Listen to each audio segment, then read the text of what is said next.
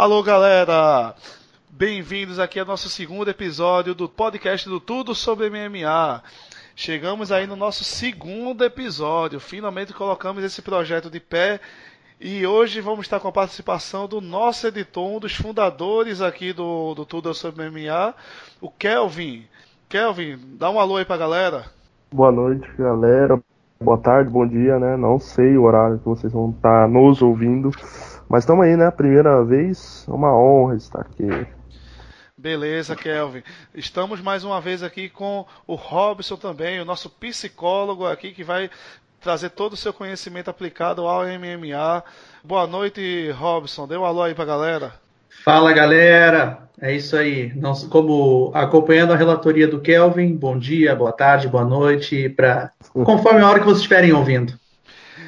Beleza, e aqui estou eu, Tássio Martins, apresentando aqui esse o nosso podcast, esse projeto bacana aqui que a gente trouxe aqui para os amantes de MMA, trazendo essa mesa redonda que tanta gente sente falta. Para você que está aí no seu carro, no seu trânsito, feliz com aquele engarrafamento de 30 horas para andar 2 quilômetros. É, aproveite e fique nos escutando. Hoje, hoje a gente está presente no Spotify, estamos no Deezer, estamos, estamos mais aonde, Kelvin? Onde é que a gente está tá mais aí, junto com nossa, é, é, disponibilizando aí nosso episódio? Spotify e Deezer. É, aí você repete exatamente o que eu falei. Porra, Kelvin, a gente tem que ensaiar essas coisas antes, velho. É, é, bom, a gente está no Spotify, Deezer, estamos tentando entrar na, no iTunes também, mas vive com problema aquele site. Vamos entrar também nas outras plataformas, mas por enquanto já, já estamos indo bem. É, bom, galera, é, a gente veio aí de um mega evento do ano, acho que o, o, evento mais é, caro do ano, né? E com três disputas de cinturões. vamos começar a falar da, das lutas mais é, das preliminares, né? Onde a gente teve é, uma a brasileira Viviane Araújo perdendo da Jessica Ai por decisão. Jessica Ai que, que vem numa, numa jornada de recuperação, né? Robson? Pode começar, ó. Pois então, assim, ó, eu acho que todos esperavam uma vitória da Viviane nesse caso, só que eu acho que a experiência da Jessica Ai, acho que falou mais alto nesse momento, afinal de contas, ela vinha de uma ela vinha de uma luta intensa anteriormente e eu acho que isso pode ter contado muito a favor dela, né? A Jessica Ai, ela, ela, ela teve uma, aquela sequência de vitória que credencia ela passar no RH, né, de quatro derrotas seguidas. Tudo bem, foi quatro derrotas contra nomes médio para forte aí do UFC. E ela Exatamente. disputa de cinturão também, né? É, ela veio da disputa de cinturão aí contra a, a Valentina Shevchenko, né? Que é aquele fenômeno, a mulher, né? E... É, depois da Amanda Nunes, né, o maior nome. É, se, se a gente for no pensar... UFC. Se a gente for pensar, é, tirando a Chris Borg, né? Que ela agora é, é do Bellator podemos dizer que a Valentina é o nome é, é, feminino mais forte depois da, da Amanda Nunes. É, ainda não, não ninguém ventilou uma revanche das duas, né? Porque as, as duas lutas que elas tiveram foram bem disputadas. A última luta, inclusive, eu marquei para, para a Shevchenko.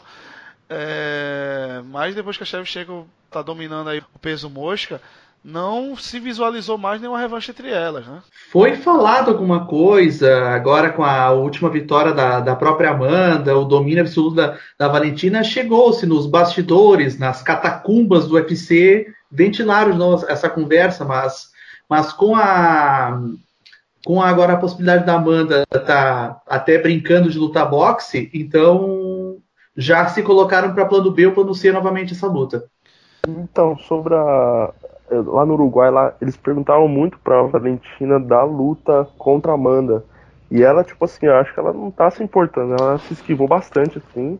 E pra ela, no momento, eu acho que agora pra ela ela não quer, entendeu? Pelo que deu pra entender. E lá, todo instante, perguntavam para ela sobre, sobre a Amanda. Na coletiva mesmo, falaram mais da Amanda do que da Alice Carmouche na, na época lá. E eu acho que é uma coisa que ela não quer agora. Ela, ela, com certeza, lutar com a Amanda agora não ocorreria no peso mosca essa luta, que a Amanda não bate, né? O peso, o peso mosca. Teria que acontecer no peso galo, né? É, onde a, a Amanda tem uma vantagem física muito grande para cima da, da, da Valentina, né? Seria realmente escado para ela, mas seria uma luta que seria visível, né? Um champion versus champion sempre tem mais visibilidade do que o champion contra ninguém, né? É, ah, bom, difícil, né? e no mesmo, no mesmo evento a gente teve também a vitória do Cheese Hooper, né? Dizem aí o filho do do Bearken, né? Bearken. Ele até parabenizou ele né, no Twitter depois, né? Tipo, é muito bom o filho, alguma coisa assim, não uma brincada ali. É, Mas o menino é bom, hein? Tem 20 anos só, cara. 20 anos, vem um cartel, hein? vem um cartel de 7-0, né? 7, que é, na verdade 7-0-1. 7 vitórias, nenhuma derrota e um no contest. E o incrível, o incrível foi como é que ele conseguiu escapar daquela aquele pescocinho lá, né? Porque não o homem estava entregue e aí resistiu, resistiu, resistiu e virou luta. No primeiro round ainda, né? Exatamente. O poder de recuperação bem rápido ele teve. E agora fica. Vamos ver, né? Expectativa em cima dele agora. É, agora vai ficar, vai, vai ficar esse hype agora. Vamos ver até onde o hype vai. Esperamos que corresponda, né? Não seja igual um Sage, né? Uma decepção. Vamos esperar, não vamos zicar o moleque, não. Exatamente. É. Bom, tivemos também aí o retorno da aposentadoria do Matt Brown, né? O Matt Brown ele tinha anunciado a aposentadoria depois daquela cotovelada da morte que ele deu em cima do Diego Sanches. Ele deu aquela cotovelada da morte, salvo engano, foi o nocaute do ano do ano 2017, foi, foi. né? É, tinha ido para aposentadoria e voltou para nocautear o Ben Saunders com cotoveladas novamente, né? É o, o Ben Saunders também não é nenhum adversário de grande calibre, né? Inclusive, eu acho que deve ser demitido. Eu tava vendo, acho que nas últimas sete lutas ele ganhou só uma, se eu não tô enganado. Isso. Mas o. E o ele, ele e só o ganhou. Ele, Brown... ele só ganhou a luta contra o Jack Ellenberg, que eu não sei se conta, né? Assim, no cartel. e o perdeu para Serginho Moraes, perdeu para Lyman Good, ta, Takashi Sato. É, foi só derrota depois. Exatamente. É, Perdeu do, do Alan Gilban, que, que tem uma, uma, vida mais promissora como comentarista do que como lutador. Né? é, o Alan Gilban, é. ele, ele realmente, ele como comentarista, ele é muito bom. Ele realmente, assim como o. É, esqueci aquele cara. Esqueci aquele. O, o, nome da, o nome daquele cara que. que perdeu pro Roy Nelson na final do TUF. É o Ben. ben... Não... Brandon Schauber. Brandon Schauber. É isso aí mesmo. É, o Brandon Schauber ele, ele, é, ele é comediante, né, nos Estados Unidos, ele tem um stand-up, tem um podcast lá que é que é, enfim, sobre MMA, mas não tom muito mais de comédia. É, e encerrou relativamente cedo, né, o, a carreira dele. Bom, é, seguindo aqui no, no card, a gente teve a derrota da Catherine Vieira, né? A Catherine Vieira acabou perdendo no primeiro round por nocaute e teve sua primeira derrota na, no, no MMA, né? Foi bem, bem triste assim, a derrota. Ela tava bem, né? E talvez, não sei, acho que ela se empolgou na trocação, porque eu acho que o Dedé mesmo deve ter ficado bem doido da vida. Porque ele falava no. dava pra ouvir ele falando, né? Pra levar pro chão, e acho que ela se empolgou na trocação e levou a pior, assim, mas é, mas ela é nova, né? Acho que tem um. Acho que Não, pode ser muito... uma, derrota, uma derrota que pode. Pode alavancar ela, eu acho assim. Ela tem mais a ganhar, às vezes, do que a perder. Mas vamos ver, né? Acho que talvez um. Não sei, acho que ela se empolgou ali no momento. Tem vitórias que vêm pro bem, né? Às vezes a, é aquela. É aquela paulada que te faz acordar, se rever, se reciclar mas ela, como vocês disseram, ela tem ainda muito tempo, ainda muita lenha para queimar, muita mesmo. Então pode ser que ela volte as cabeças com duas lutas, duas vitórias bem contundentes. É, vamos, e vamos... será que o UFC coloca a Irene no cinturão agora? peso gala. O que vocês acham? É, eu acho que ainda tem, um, ainda tem um caminho aí pra ela, pra ela percorrer, né? É, Era, a Irene... o, UFC mesmo, postou depois da luta, né? É, como ela a possível próxima desafiante. Acho que ela, eles estão meio que hyparam ela já pra isso. É, Mas, na, na verdade, a Kathleen, a Kathleen estava muito próxima da disputa cinturão. Né? Ela estava como número 2 do ranking, a Irene como número 10, aí antes desse evento. É, Para a disputa de cinturão, a gente tem, tem também que, que acaba estando uh, acaba estando cotada aí para uma disputa de cinturão. É, nomes como a, a Aspen, né? a Aspen saiu vencedora desse, desse venceu bem né, a luta dela uh, contra uh, acho que foi no UFC passado na verdade, né? Que acho que saiu vencedora, eu não lembro. Eu vou, aí eu vou ter que perguntar para os universitários. Ah, qual foi a última luta aí da, da Aspen? Eu lembro que ela foi saiu vencedora, né? Foi contra a Yana Kunitskaya. Isso, Yana Kunitskaya. Yana Marreta pro, na, na segundo ah, Exatamente. Aí, é, eu tava com, com, ela firme aqui na memória, porque a gente falou na, no, no, no, podcast passado que ele, ela venceu e venceu bem a Yana Marreta, né? Só não, só não venceu antes porque a Yana conseguiu segurar um pouco no grappling, no, em pé, enfim. É, mas sempre muito agressiva. A Aspen, não sei. Não sei como é que o se o UFC vai alçar a atual décima do ranking ao disputa de cinturão ou vai dar aí a quem para mim seria de mais direito, né? É, a Aspen que está lá no terceiro lugar no ranking conseguiu uma vitória onde ela subiu dois, duas posições no ranking, né? É, agora de cabeça não me ocorre nenhum outro nome com, com tamanho calibre para fazer essa disputa, porque os nomes mais pertos ali se considerar Holly Holm, já perdeu. Uh, fugiu, agora, agora tá, a Germaine perdeu agora a próxima luta. Fugiu as demais agora, mas todas as cabeças ali perderam todas. É, a, com exceção da Juliana, da Juliana Penha, que vem da vitória Penha. contra contra Nico Montano, mas ela já perdeu há pouco tempo para Valentina, né? Então essa reprise aí de luta costuma não ser preferível pelo, pela organização do UFC. Então eu diria que a próxima disputa, é, a próxima desafiante deve ser ou é, a Aspen ou ainda a Irene. Vamos ver o que é que o patrão lá vai decidir, né? Os matchmakers do, do UFC. É, essa aí está indefinido ainda. Teremos alguma, algumas semanas de incógnita, porque aí tem que considerar também que a, o desejo da Amanda, a gente vai falar mais adiante depois, mas só para adiantar que é defender o peso pena, né? Exatamente, exatamente. É, ela tá, assim como o Henry Cerrudo, ela tá segurando mesmo essa história de dois, de dois cinturões, né? Então, vai defender os dois cinturões. Espero que o corpo aguente, né? Ah, se o corpo não aguentar, com certeza a carteira está aguentando, porque dinheiro está vindo, né? Pois então. Por que, que o dinheiro não passa as horas, né?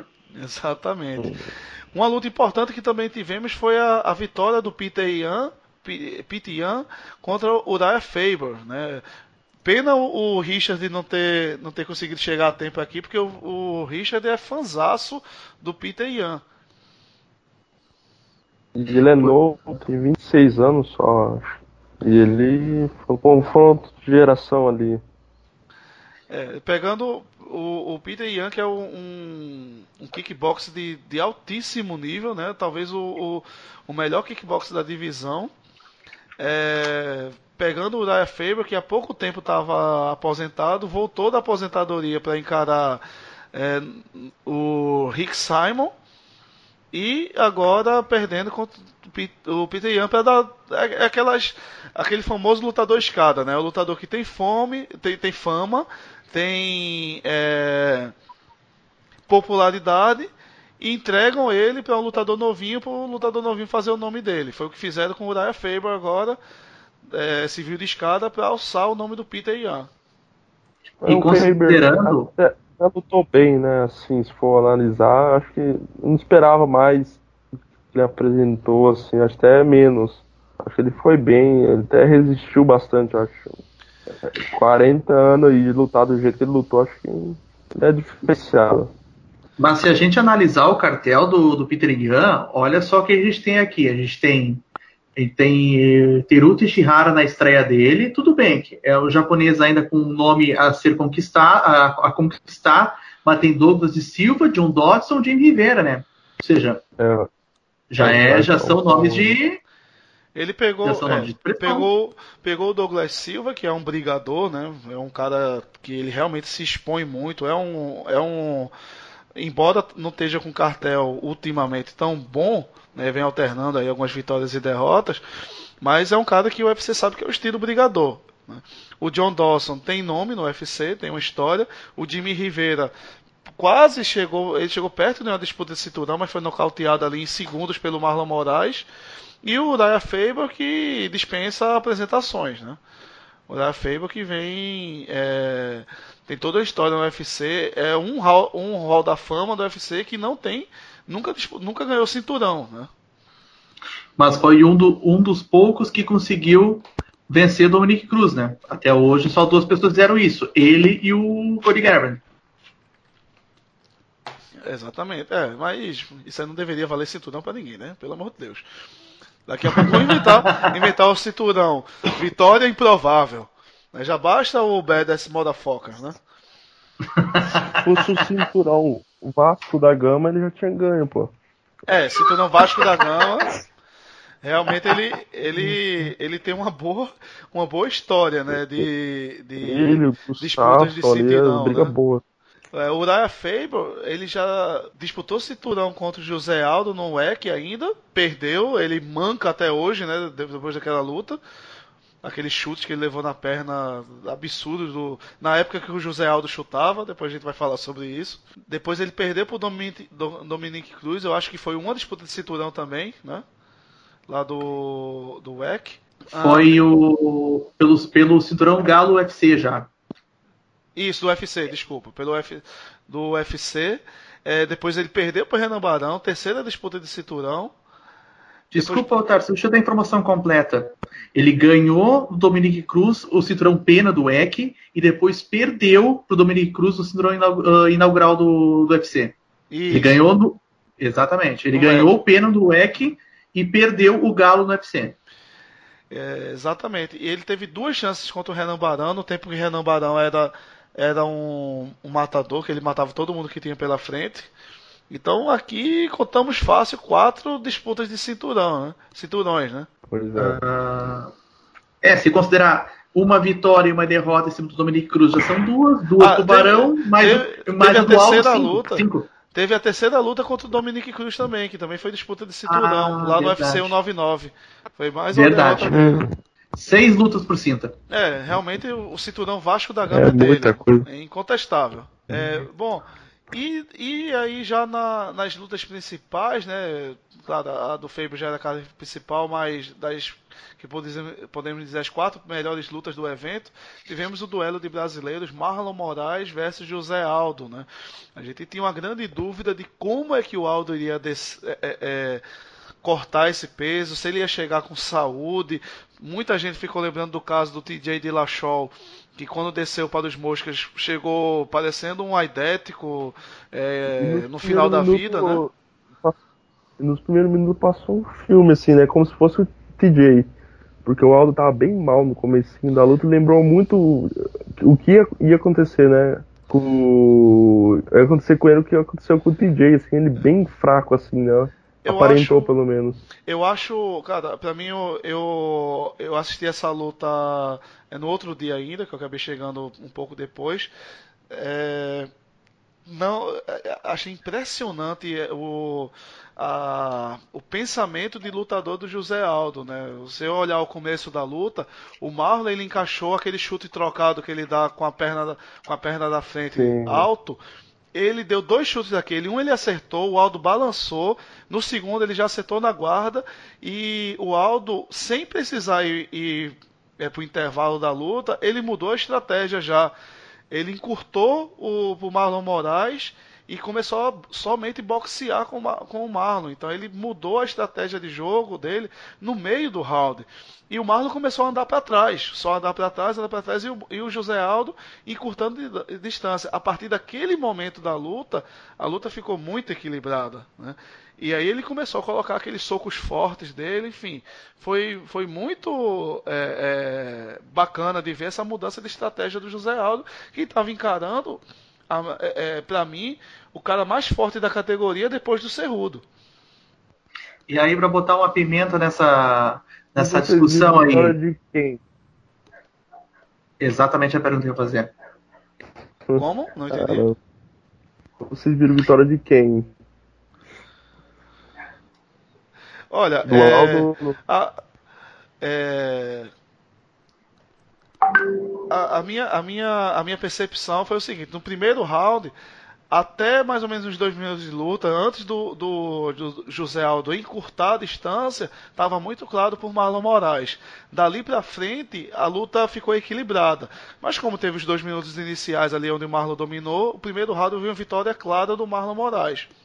No segundo round, o Marlon já perdeu um pouco de gás, do mesmo jeito que ele perdeu na, na luta com com o Cerrudo, né, e o Aldo manteve o ritmo dele. Então ele começou a colocar sequências de soco lá, variando a linha da cintura e cabeça, e ele conseguiu conectar muito mais golpes que o Marlon Moraes. Então ele, para mim, ele venceu o segundo round. Já no terceiro foi um pouco mais parelho. O, o Aldo ainda é, é, o Marlon estava saindo da luta o tempo todo, estava jogando no contragolpe, é, mas ainda assim eu, eu não cheguei a olhar as estatísticas, mas eu vi mais con é, golpes conectados do Aldo. Teve muito golpe que o Aldo deu no vento também, que o Marlon estava andando para trás, mas toda a efetividade da luta foi do José Aldo. Então eu não consigo ver uma vitória do Marlon Moraes naquela luta. É, para mim, o segundo round foi muito claro pro, pro José Aldo, o primeiro round foi claro pro Marlon, e o terceiro round, realmente, eu vi uma vitória do José Aldo, porque ele estava tendo efetividade e estava andando para frente o tempo todo. E o Marlon, ele estava só puxando para trás, contra-golpeando, mas sem uma grande efetividade. O Aldo não balançou em momento nenhum no, no terceiro round. Robson.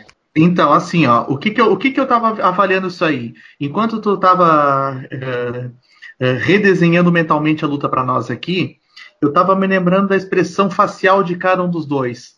Era bastante perceptível a, a questão do Aldo de estar tá buscando essa vitória, sabe? Ele estava, uh, vamos falar numa linguagem mais coloquial, que ele estava indo para porrada, ele queria deitar o Marlon, essa é a verdade. Enquanto isso, o Marlon, eu percebi que ele estava mais interessado em não cair. Foi isso, foi essa leitura que eu fiz. Ele estava mais interessado em não cair do que propriamente atacar, sabe? Eu, eu vi mais a vontade de ganhar no Aldo e um pouco daquele medo de perder no Marlon. Eu foi pelo menos essa, é, essa leitura que eu comecei a ver assim da, da questão facial deles assim. Essa estratégia Mas, que o Aldo adotou né, de ir para cima vai muito para cortar a, a, uma das grandes habilidades do Marlon Moraes, que é esse chute de perna de perna trocada dele com a perna esquerda. Ele já nocauteou é, que eu lembro aqui de cabeça o, o Sterling, assim, e o Jimmy Rivera só no UFC. Então, se você está lutando com um cara que chuta muito, sua melhor estratégia é encurtar para o cara não ter espaço para chutar. E isso o Aldo fez muito bem. Muito, muito bem. É, e além dessa questão da, da, vontade de vencer que ele estava, né? Que ele basicamente deu um reboot na carreira dele, né? Descendo para os galos. E o Aldo é um cara que, embora ele fala muito, falou muito nessa história de ah, vou me aposentar, não tenho mais interesse, não sei o que. Para mim aquilo era um jogo de, de, vamos dizer assim, de entre aspas, né? um, um, sensacionalismo, um marketing, porque ele estava em, em, vias de, de renovar contrato. Aí depois de falar isso tudo, cada renova, se não me engano, foi sete lutas. Pô, então ele não tava. Nem passou pela cabeça dele uma aposentadoria. Com certeza ele claro quer que não. lutar e lutar muito ainda. Mas é, com certeza, eu concordo com você. Eu vi essa vontade do Gesealdo era muito latente, assim, e, e o Marlon preocupado de não vou morrer, não vou morrer. É, e aí o que, que o Aldo fez? Foi para cima, fez, tentou fazer valer a renovação de contrato dele e aí gerou-se a polêmica, que eu acho que é o que nós podemos falar agora. Mesmo com a derrota nas papeletas do José Aldo, o Dana White quer dar cinta para ele. E aí? Merece? Vai acontecer? Vai acontecer? O que, vocês acham? É, eu, queria, eu queria ver aí a, a opinião do, do Kelvin, né? Se, a gente já por enquanto tá 2x0 pro Aldo aqui, vai que o Kelvin entre para fazer a discórdia, né?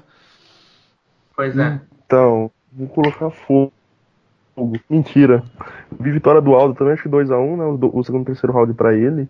E ele vai ganhar o cinturão, né? Eu acho que o Dana. Eu até acho ali as aspas do Dana aqui, mas o Dana confirmou que ele vai ser o próximo, né? É, só, só corrigindo, não é que ele vai ganhar o cinturão, ele vai ganhar o title shot, né? E quem disse é. que ele vai ganhar, né? é, as, é, comercialmente para o UFC é muito mais interessante que o Cerrudo encare um cara como o José Aldo do que encare qualquer um que está lá na lista dos desafiantes do Galo. O José Aldo ele tem uma a audiência do Brasil é muito importante para o UFC. José Aldo embora no Brasil muita gente fale que, que ah, o José Aldo, desde a derrota contra o McGregor, acabou, não sei o que, a maioria é pessoas que talvez não acompanham o MMA, tão bem assim. Mas lá nos Estados Unidos ele é super respeitado. É, então é um cara que gera pay-per-view. O Cerrudo está fazendo o trash talk pensando nisso, porque o Cerrudo ele quer se, se capitalizar, né? ele quer é, aumentar a bolsa dele, afinal ele ganha participação de pay-per-view. Uh, e ele está trabalhando muito bem essa questão do marketing da luta. Né? Recentemente ele lançou um vídeo nas redes sociais. É, Kelvin, a gente republicou esse vídeo no nosso Instagram? Dele falando do Aldo hoje? Isso, isso, o vídeo que ele publicou hoje? Não, não, mas eu vi que ele falando, falando mal do filme do Aldo, né? Falou que o filme é, é chato, chato pra, pra caramba. caramba. Isso, isso. É, mas no, no, final do, no final do vídeo, aquele vídeo que ele tá com as, do, as duas mulheres segurando o cinturão dele, ele desafia o Aldo, né? Ele, que, que ele quer Sim. mostrar pro Aldo que ele é o rei do Brasil, né? Que ele é o pai do Brasil, na verdade, é o pai do Rio de Janeiro. Né? Eu, oh, pra, pra, quem não tá sabendo ainda, a gente recuperou o nosso perfil no Instagram. Né? A gente recentemente perdeu nosso nosso perfil e essa semana a gente recuperou. Então sigam lá, o Instagram é arroba tudo sobre MMA. É, Isso aí, rumo aos 30 mil, pessoal. Rumo aos 30 é, mil. Rumo aos 30 mil seguidores. A gente tinha perdido nosso perfil mais uma vez por, sei lá, alguns direitos autorais, uma besteira. Mas nosso departamento jurídico, né, que a gente. Nós temos um departamento jurídico, nos conseguiu é, é, recuperar nosso Instagram. É isso aí, Paulo Nascimento fazendo valer canudo. Fazendo valer os honorários que ele recebe aqui do Tudo Sobre MMA. Claro. Quero mandar um abraço pra ele aí, pro Edson, né? É o pessoal que ajuda a gente aí no, no site também.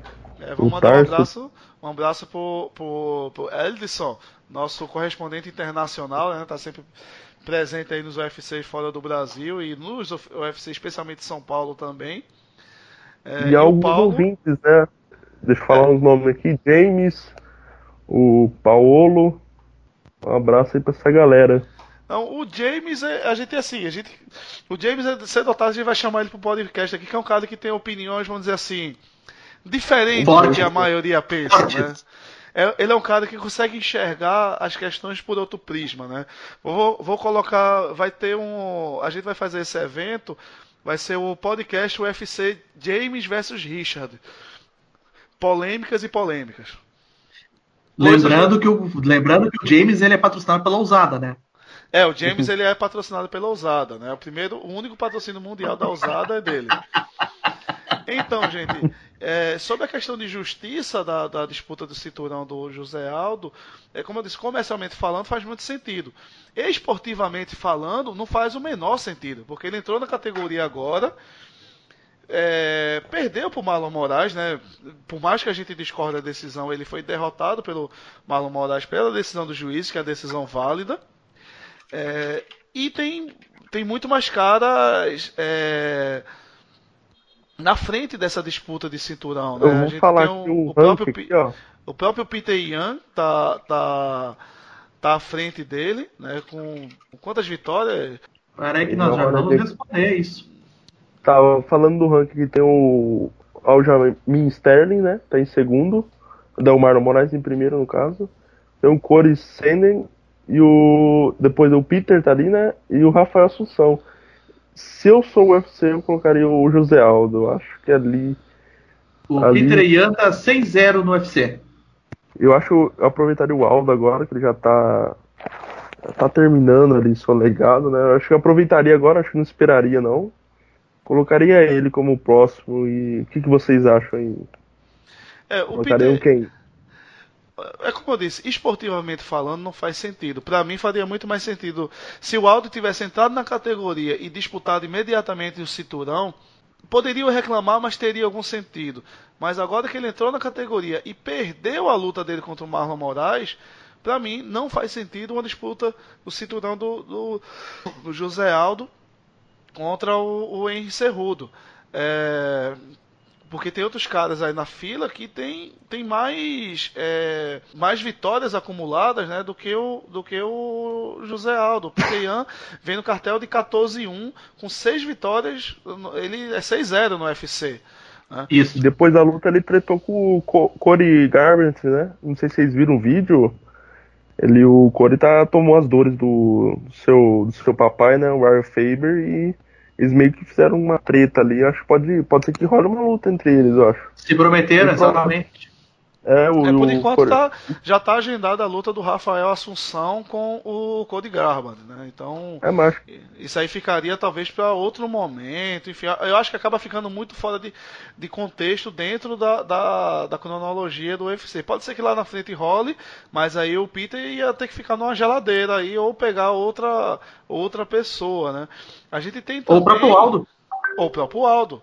É, mas aí também não seria muito legal para o UFC, porque ele iria é, pegar um, um, usar o Aldo de escada. E o Aldo ainda não está em posição de ser utilizado como escada. Porque se o Aldo ganha do Peter ele acaba com o Peter e joga o Peter lá para fogueira, lá para baixo no ranking. Se o, se o Peter ganha, ele promove muito bem o Peter Yan, credencia ele para uma vitória, uma, uma, um title shot, mas ele joga o Aldo para esquecimento. O Aldo, duas, duas derrotas seguidas nos, nos Galos, podia fazer o Aldo é, até se aposentar. Né? Podia, come, poderia começar a pensar na aposentadoria. Olha, outro eu casaria, cara que, outro cara que tem. Eu casaria o. Eu casaria o Henry Cerrudo com o Marlon. No mesmo card, o Peter contra o Pedro Munhoz. Pedro Munhoz, tínhamos esquecido dele totalmente agora. Agora, agora se lembrou. É, uma boa lembrança. O Pedrinho, ele, ele, ele vem de derrota, né? Ele perdeu do, do Sterling. É, e o Sterling também é um cara que vem de quatro vitórias seguidas. É, então é outro cara que é o número 2 do ranking, é outro cara que também, teoricamente, estaria na frente do, do José Aldo. Mas assim, ó, só para não deixar escapar ali a, aquela questão que vocês estavam falando sobre fazer ou não fazer sentido, uma das coisas, agora eu vou, vou, vou ser advogado do diabo do James agora. O James ele fala algumas coisas no grupo ali que eu tenho que dar razão para ele. Vamos lembrar que o UFC é uma empresa, o que eles querem saber de dinheiro.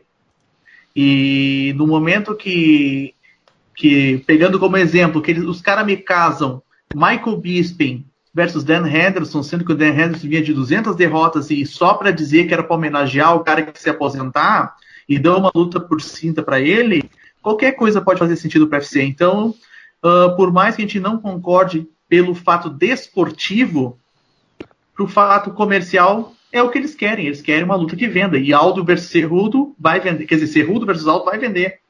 Bom, o, acho que nosso, nosso papel aqui, né, como, como imprensa, né, é defender, é mostrar os lados, né? A gente mostra o lado Sim. comercial da parada, mostra o lado esportivo e vem com nossa opinião, né? Porque se a gente for pensar o UFC como empresa, tudo vai ser justificável, né? Ele colocar é, um cinturão do, do melhor striker até 77 quilos vai fazer sentido. Esportivamente falando, não faz sentido. Se a gente começar a, vamos dizer assim, a, a defender, é, defender essas, vamos dizer assim, essas loucuras, não, né? Essas, essas decisões do UFC, a gente vai é, vai acabar defendendo que ele vire um, um, um WrestleMania, né? Virar um, um entretenimento. É, só o entretenimento, né? Não, e é justamente é esse, é esse paralelo que a gente precisa fazer sempre. Deixar bem claro, separar o que, que é a questão desportiva na questão de marketing. E aí, como tu mesmo disse, concordar ou discordar. Exatamente. Bom, é, vamos subir agora para as três lutas principais. Né? A gente teve a nossa Amanda, a única vitória, é, é claro, desconsiderando Marlon Moraes versus José Aldo, mas a única vitória brasileira do, do evento, né? Eu não sei vocês. Brasileiro. Eu, eu acho que a Globo, né, o, o, grupo Globo, né, de televisão, sou muito grato a eles por ter trazido aí o investido, né, no UFC desde muito tempo, né, trazendo o canal Combate, exclusivo para lutas, etc. É, mas o grupo, o grupo Globo, ele zica o Brasil. É impressionante. Sempre que vai ter transmissão ao vivo na Rede Globo, na, na, na Globo, de evento no UFC, o brasileiro perde.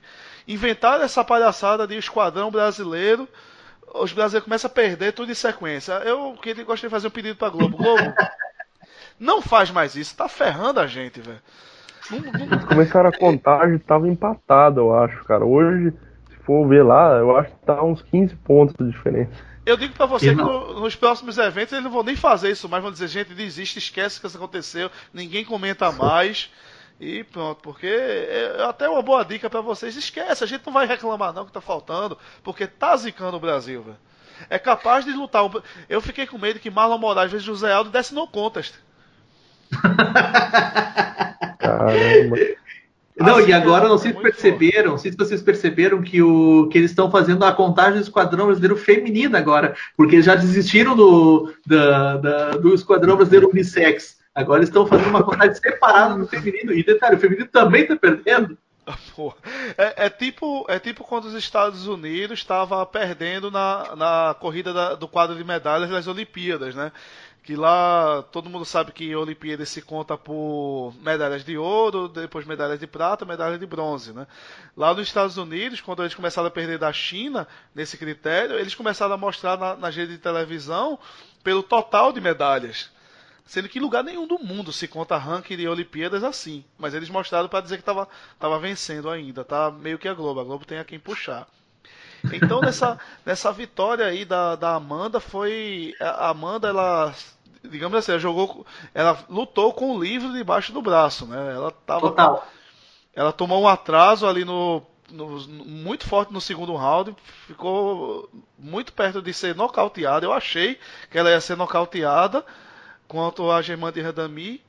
É, e mudou a estratégia, né? Jogou a, a, a Germani no chão e descobriu que a Germani não tomou aula de jiu-jitsu com o McGregor. Então, é. assim, ó, o que, que eu percebi dessa luta aí, ó? Uh, a gente estava conversando isso até mesmo na, na, na, primeira podcast, que, que ninguém aqui acreditava que a Amanda pudesse passar trabalho nessa luta. E até todas as casas de apostas, totalmente favoritismo da Amanda.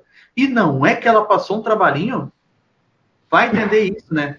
Porque, porque assim, ó, uh, ela dominou bem, ela jogou com o livro debaixo, debaixo do braço, como tu mesmo citou, mas aquele calcanharzinho pegou bem pegadinho na cara dela que, eu, que teve uma hora que ela, que ela afrouxou ali. Eu fiquei, eu fiquei receoso naquele instante. Porque se, ela, se a Germaine acertasse mais uma pedalada ali, eu acho que nós tínhamos um resultado diferente dessa luta. Cara, eu tava numa aflição com aquelas pedaladas, cara. Que eu tava vendo a, a pedalada batendo nela. É... E eu dizer, meu, eu não acredito que a Amanda Nunes, a, ma a maior lutadora feminina de todos os tempos, vai perder o cinturão dela numa pedalada. Não acredito nisso. Eu fiquei muito nervoso também. Kelvin, o que, que tu achou? Então, acho que deu agonia não só na pedalada, acho que quando a luta ia, ia, ficava em pé, né? Porque dava a impressão que a qualquer momento ela poderia surpreender, né? Igual aconteceu com a Kathleen. Mas eu acho que no decorrer a Amanda lutou bem, eu acho foi com a estratégia certa. E vamos ver agora ela vai subir, vamos acompanhar a próxima defesa dela.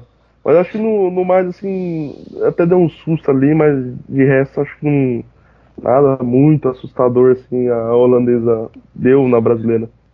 Pois é, e quem viu a luta, quem viu a edição anterior do UFC, que deve lembrar da luta principal do Furacão da Copa contra outro holandês, né? Então, o Overeem estava fazendo a mesma coisa que a Amanda, né? Vamos lembrar isso, né? Ainda bem que, ao contrário do Overeem, que não conseguiu manter a estratégia, a Amanda foi até o fim e conseguiu segurar essa, segurar essa cinta pro Brasil, né? É, o Amanda, muita gente reclama, dizendo que ela, que ela deixou a luta chata, foi vaiada no estádio, mas para mim, lutador de MMA tem que ser assim mesmo. Tá ruim em cima, bota para baixo, tá ruim embaixo, bota para cima. É, não tem que ficar fazendo concurso de macheza, né? De ver quem é mais macho do que quem. Ah, eu vou mostrar para o mundo aqui que eu sei trocar. No fingir dos ovos, não, não interessa, né? Não interessa. É, interessa a vitória. Né? Luta é, feia também é cartel. Luta, é, luta feia também é cartel. E agora, como a gente chegou a introduzir, né, fica, fica um, um hiato aí na, na categoria, né, com a derrota da Kathleen Vieira, que se ela tivesse vencido a luta dela contra a Irene, provavelmente teria, certamente teria seu title shot. Com essa derrota ela acaba caindo um pouquinho aí na, no ranking.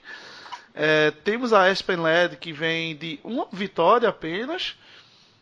É, e a Irene que vem numa sequência boa que, como vocês já falaram aí, já foi comentada pelo Dana White que ela pode. É, ela pode ter seu title shot, né? O, o que é que vocês acham aí dessa é, desse futuro da categoria? Eu percebo assim, ó. Eu acho que primeiro tem que entender o que, que a Amanda vai fazer da vida dela. Se ela vai, se ela vai defender realmente o peso pena, que é pelo menos é o que ela deixou a entender na, na entrevista pós pós luta que ela iria defender o peso pena, mas existe uh, boas chances dela se aventurar no boxe contra a Clarissa Shields, né? Então, tem ainda essa indefinição. Primeiro tem que decidir o que a Amanda vai fazer da vida, porque ela, no momento, ela segura as duas categorias. Então, e aí, dona Amanda, o que, que tu quer? Eu acho que, igual o Robson falou, o problema de dois campeão é isso. Porque acaba ficando, acho que, um espaço muito grande ali com a divisão travada. Eu não sei se a saída é um cinturão interino, que eu acho que não.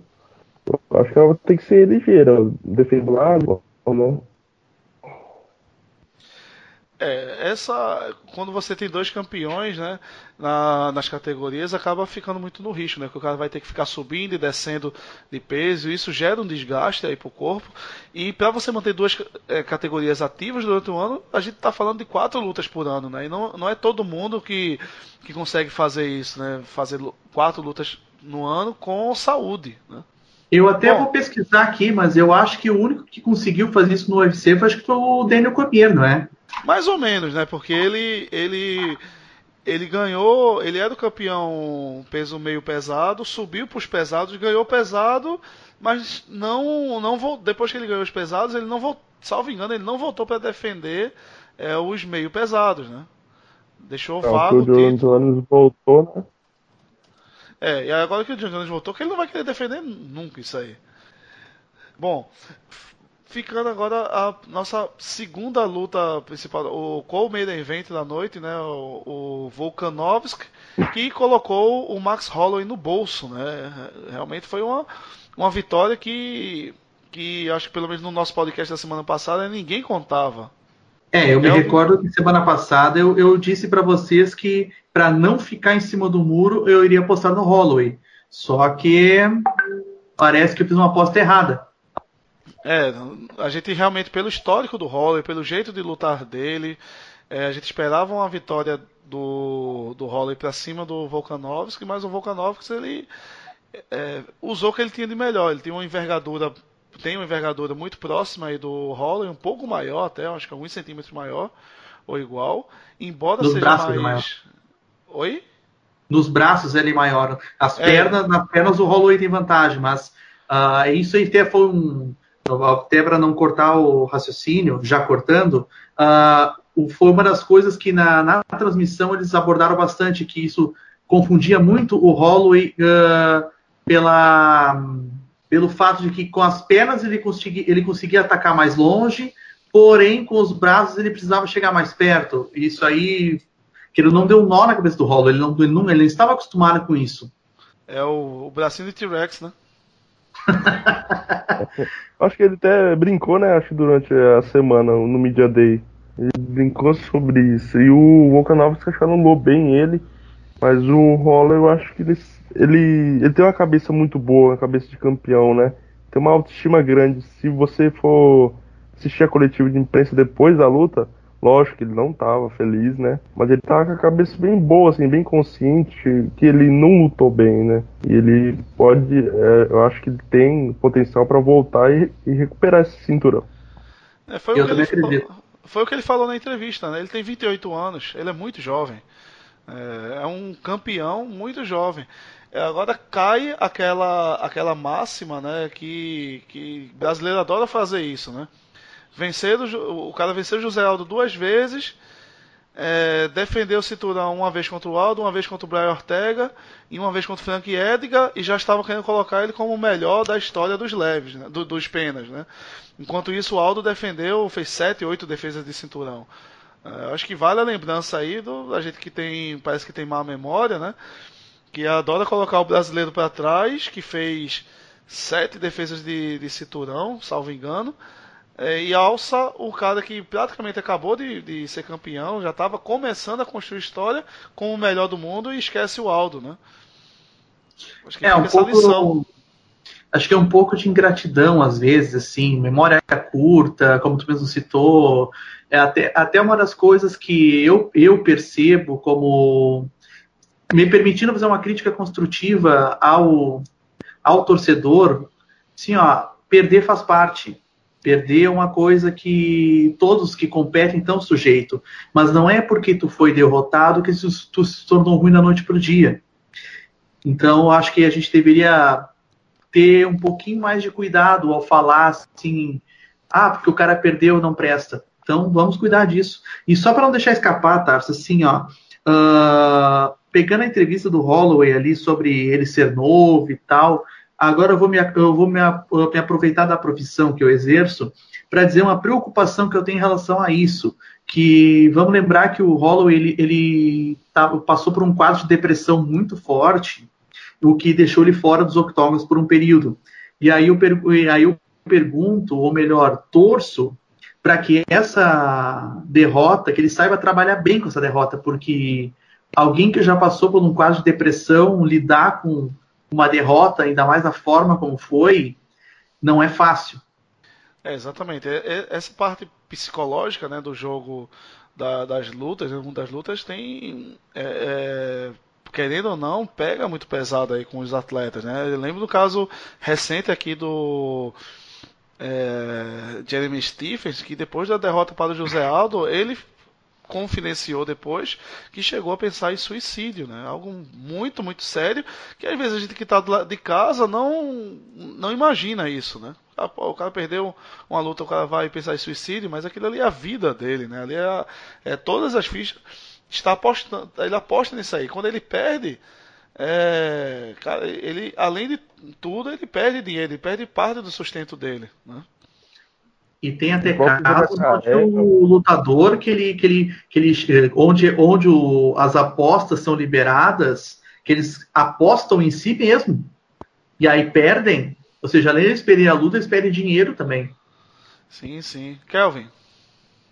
O próprio jacaré também é, for ver, no MMA tem muito caso disso, né, de problema. O jacaré chegava no, depois do treinamento e chorava, né, ele contou.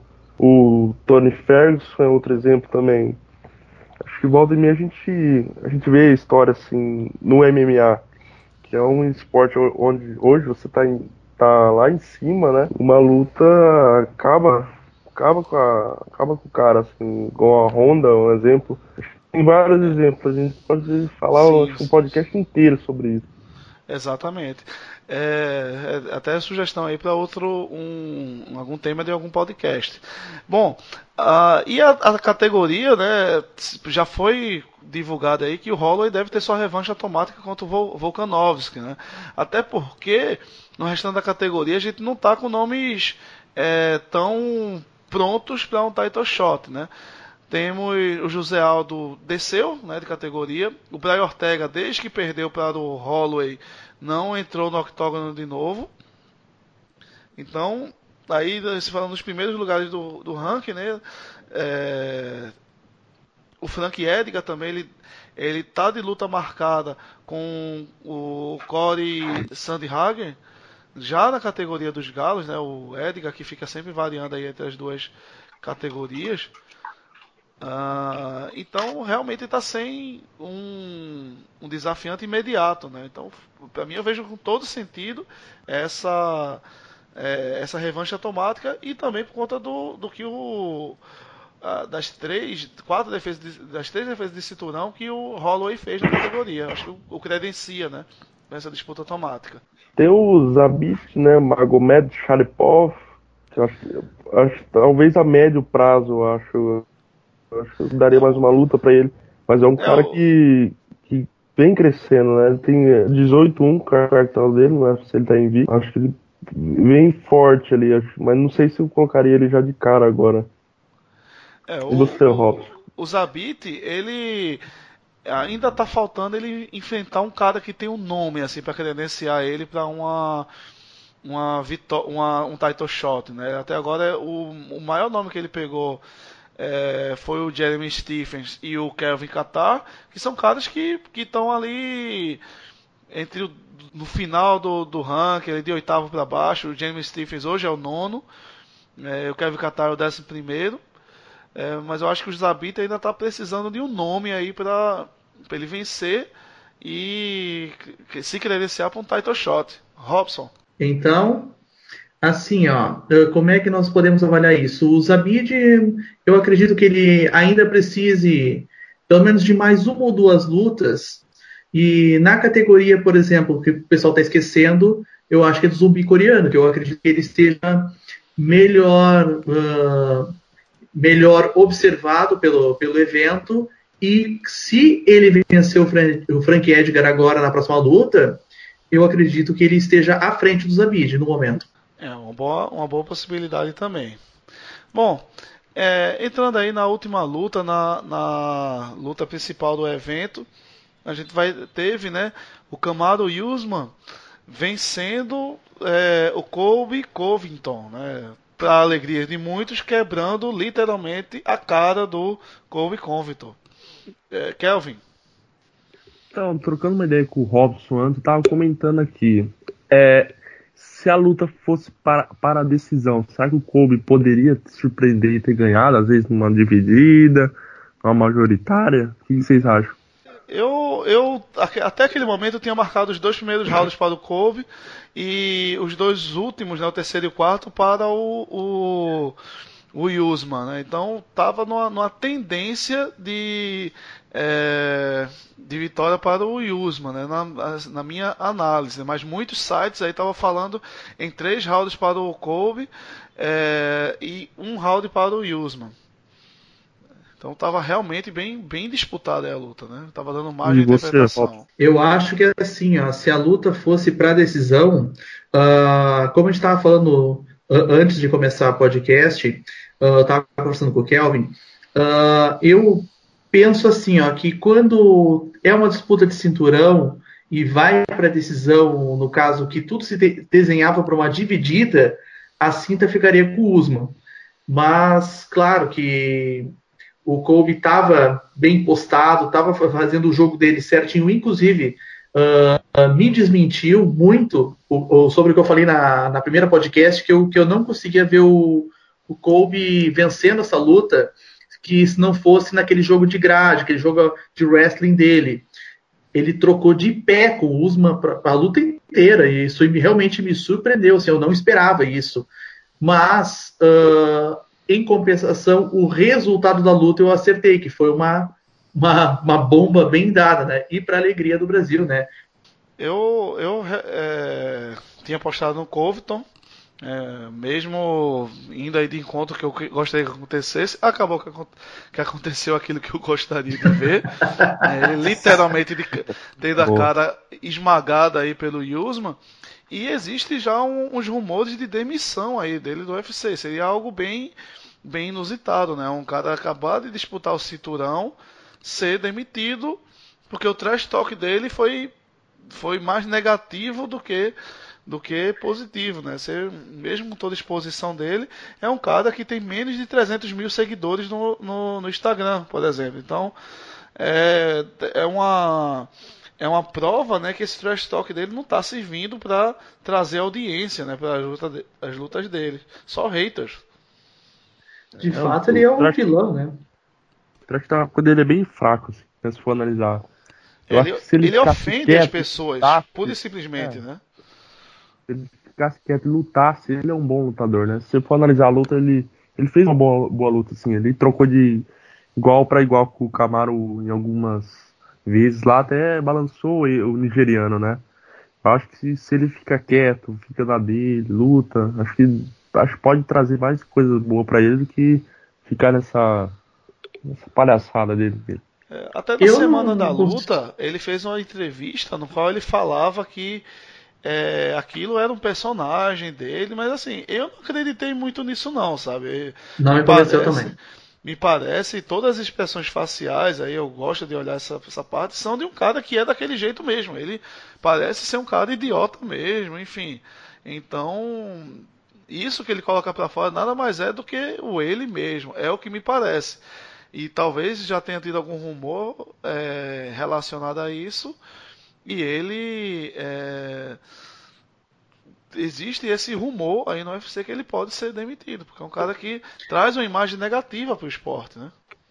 Uma coisa assim que eu acho que pode pesar a favor dele é a relação que ele tem com o Donald Trump. E, e, e, se a gente bem sabe, lembrando das eleições dos Estados Unidos, o Dana White ele tem uma gratidão enorme pelo Trump, pelo fato do Trump ter sido um dos primeiros a ter aberto as portas para o UFC, uh, ter dado chance para o evento crescer. Então pode ser que se alguém segure ele no evento seja o, o próprio presidente dos Estados Unidos pelo fato de do Kobe, o Kobe ter ido até a Casa Branca, levado o cinturão interino, os filhos do, do Trump ter ido assistir as, as lutas dele, isso pode ser um ponto que segure ele no evento. Mas vamos lembrar que, além de ter chamado os brasileiros de porcos, lixos, ele teve, ele teve declarações racistas também uh, nos últimos tempos também. Então de fato, eu acho que só o indulto presidencial para segurar ele no evento. Que, querendo ou não, é uma coisa que pode segurá-lo com força. Mas ele teria todos os elementos para ser demitido. Se fosse uma situação, por exemplo, se fosse fazer um. Uh, isso fosse no futebol, ele teria sido banido do esporte. Ah, sem, sem sombra de dúvida. Existe uma grande preocupação em, é, com os investidores né, do UFC, o UFC hoje tem capital aberto, né? Quanto à imagem do esporte, né? Porque é, MMA foi um esporte que brigou muito, no bom sentido, né? Para deixar de ser um esporte marginalizado, né? A gente sempre ainda conserva uma imagem de que lutador é um cara ignorante, é um cara que não tem estudo, coisa que já foi quebrada há muito tempo, né? O Rich Franklin, para quem não sabe, o cara ele é, ele tem mestrado em matemática aplicada. É, é um, são, é um cara super gabaritado. Por muito tempo dividiu o MMA com as aulas de matemática, né? Eu acho que na, com ele não existia aquele assédio em cima dos professores, né? Imagino que não é. tinha. Temos é... outros exemplos também. Temos o Chris Weidman formado em psicologia, temos o, o Demian Maia, que é colega, que é colega do, do Kelvin, formado em jornalismo. Então, temos vários caras já hoje com estudo. Não é uma coisa assim, tipo, ah, tu saiu do, do gueto. Entendeu? Tudo bem que a gente ainda tem aquela. Pega, por exemplo, aquela lembrança do o esporte salvou o Mike Tyson. Sim, salvou. O Mike Tyson era um cara do gueto do, dos Estados Unidos, mas hoje em dia são já não é mais bem assim a coisa. É, o esporte ele cumpre uma função social, de fato, né? A gente tem o Tiago Marreta, né? Um, cresceu, cresceu lá na cidade de Deus, né? Tudo, tudo é, que é um lugar assim mundialmente conhecido por conta do filme, né?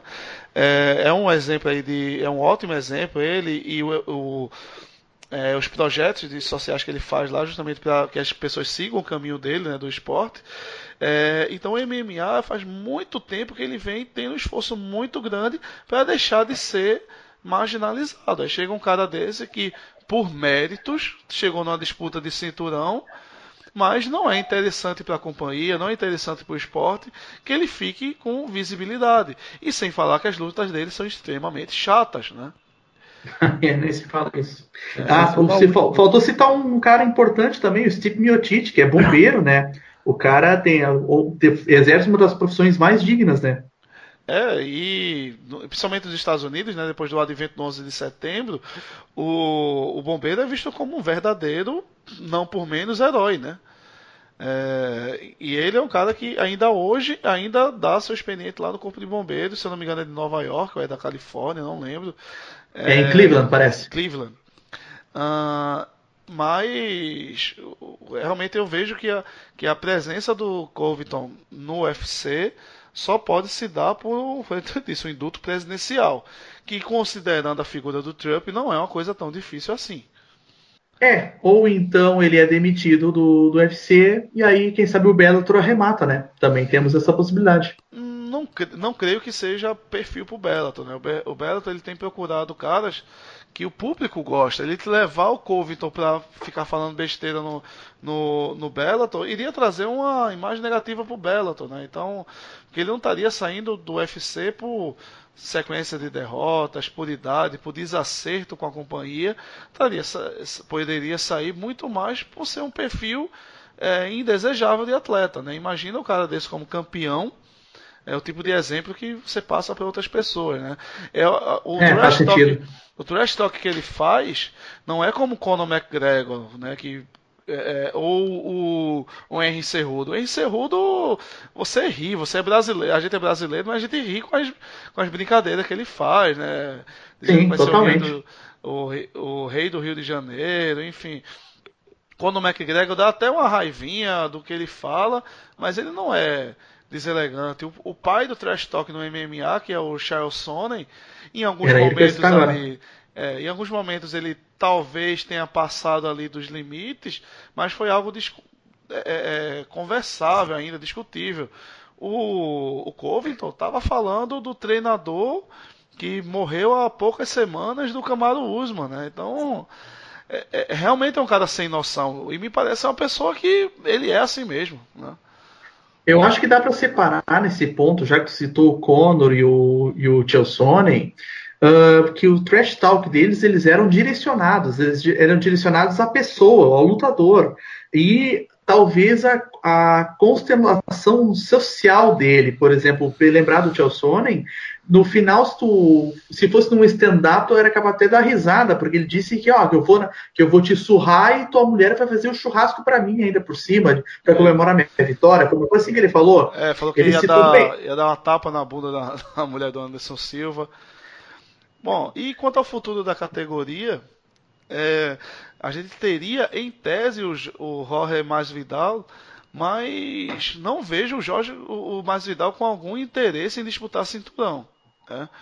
Ele me parece que ele quer ir para essa linha do cinturão mais fake, enfim, porque é onde ele vai encontrar uma rentabilidade numa possível luta com o, quem sabe, o McGregor, né? Se o McGregor sair vencedor contra o Donald Cerrone, que eu acho que seria a luta do milhão, né? Ou dos milhões. Então, quem estaria na fila aí para ser é, lançado no title shot, eu vejo bem claro aí um caminho bom para o Leon Edwards e talvez até, com mais alguma vitória, o argentino gente boa. Acho que o Stephen Thompson, né, ele corre por trás de novo nessa divisão. Acho que o Nate Diaz também corre por trás, mas se for analisar, é uma divisão que tá, acho que tá, uma, tá um pouco escassa ali de nome agora. Tá bem estagnada mesmo. Mas assim, ô Kelvin, eu vou aproveitar tu que é um cara que é fã do McGregor e mais fã ainda do Masvidal pelas razões que a gente conhece lá do grupo, né? O que, hum. que tu acha? Essa luta se desenha ou não se desenha? Cara, então. Acho que ele vencendo o Cerrone, né? Que vai ser na divisão meio médio. Será? Acho que pode ser, hein? Aproveitando que a divisão acho que tá bem, tá bem parada assim agora. Acho que tem só o Santiago ali, eu acho que o nome mais forte. E o, é, o Edwards, né? Acho que pode ser uma boa. O que, que você achou, Tarso? É, o. Eu acho. Pra mim tá bem claro essa essa intenção do UFC colocando a luta do, do Cerrone é, contra o McGregor na categoria meio médio. Uh, aí fica muito claro, aí ele dá uma segurada no Masvidal, marcou essa luta com uma certa pressa, né, uma luta para janeiro, né, um pouco, pouco mais aí de um mês e meio, enfim, de, de divulgação, é, para colocar, dar uma vitória aí pro pro McGregor e trabalhar muito bem uma disputa do cinturão do Badass Motherfucker, que é o Jorge Masvidal, né? E, e colocar essa história dois... paralela aos a, às categorias de peso, né? Para o UFC, com certeza faria muito sentido, que seria uma luta de dois trocadores, é, seria uma luta boa para o McGregor, seria uma luta boa para o Masvidal e uma luta muito interessante de ser assistida de cinco rounds, valendo um cinturão, é, vamos dizer assim, de entretenimento, né? Pois é, agora pensem comigo uma coisa. Imaginando uma vitória do McGregor em cima do Cerrone, o que eu acho que não vai acontecer. Eu, eu acho que talvez eu seja o único que esteja na contramão e acho que o Cerrone vai vencer. Mas trabalhando com a hipótese de que o McGregor vença, que é o que todos estão acreditando, e uma eventual vitória do McGregor em cima do Masvidal. Será que teremos Conor McGregor disputando o cinturão dos meio-médios no final de 2020? Eu, acho bem acho. impossível essa, essa possibilidade, porque ele enfrentaria um Khabib versão anabolizada, né? É, versão mais forte aí, que é o Usman. Então, ele certamente seria muito dominado do mesmo jeito, né? Sendo colocado para baixo e sendo amassado e talvez até finalizado. Então, não, não acredito no McGregor disputando o cinturão. É, o, o Jorge Masvidal pelo interesse dele da carreira, pelo rumo que está se tomando a carreira dele, também acho que não. É, me parece que os dois vão ficar mais nesse, né, nessa ideia aí de cinturão paralelo. Não, assim, ó, aonde que eu estou vislumbrando isso? Estou imaginando. Eu estou trabalhando com a hipótese do McGregor vencer. Porque se o Masvidal vencer, uh, eu acho que se, ficaria nessa, nesse mesmo limbo de cinturão do Best Motherfucker. Se é que vai ter de fato uma defesa de cinturão disso, a gente está trabalhando na brincadeira aqui e tal, mas como o próprio Dana White disse, uh, é um cinturão e acabou, não tem que defender e tal, mas, eu, mas podemos pensar se o McGregor vencer. E vamos lembrar que o McGregor tem uma coisa que assim, ó, gostem do cara, não gostem do cara, mas ele é um dos poucos que deixa muito escancarada a ambição por ser campeão. Porque por mais que a gente critique ele de, de, não, de não defender as cintas, mas o cara vai lá e conquista. Assim, lógico que ele tem um histórico de correr, né? E, mas eu acho que sou contrário ao Tarso. Eu acho que ele pode sim disputar o cinturão. Se ele vai ganhar ou não, aí já é outra coisa. Eu acho que eu acho que tem chance sim dele disputar. Pois é, bom, vamos aguardar aí esses próximos agendamentos né, do UFC para ver qual vai ser o futuro né, dessas categorias. Né? É, galera, quero agradecer aí a presença do, do Kelvin. Kelvin nosso, nosso editor aqui do Tudo sobre MMA. É, quero agradecer também a presença do Robson. Robson, mais uma vez, trazendo muito conhecimento aí, muito conhecimento é, da área de psicologia, além do conhecimento do MMA. É, Kelvin, considerações finais para a gente encerrar? Só agradecer pelo convite, né? E vender meu jabai, né? Fiquem de olho nas notícias aí, tudo sobre MMA.com e o Instagram, arroba tudo sobre MMA, que voltou agora, depois de alguns meses fora do ar, voltou. Quer ficar ligado? Notícias só acessar lá. E um abraço aí pro Robson e pro Tarso e a todos os ouvintes. Robson, manda seu recado final aí pra galera. Não, só quero agradecer mais uma vez o espaço pro Tarso, agradecer a presença do Kelvin aí com, com a gente e convido a todos a continuarem acompanhando tudo sobre MMA, a dar aquele clique no seguir no Instagram do Tudo sobre MMA. Vamos, gente, vamos chegar nesses 30 mil, né, povo? E é isso aí. Um forte abraço a todos e até o próximo. É isso aí, pessoal. Vamos, vamos seguir aí. Estamos na campanha para os 30 mil. 30 mil. Depois o, o Kelvin lança arte lá no, no nosso Instagram. É, e também vamos deixar, fica atento aos stories, né? Que vamos colocar algumas enquetes, algumas conversas aqui para a gente fomentar esse podcast, né? Um projeto novo e vamos, vamos seguindo, galera.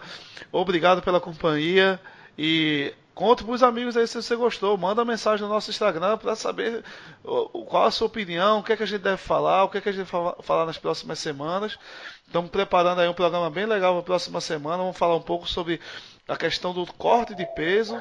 Devemos ter uma nutricionista aqui para falar conosco desse, desse assunto. Vai ser bem legal, galera.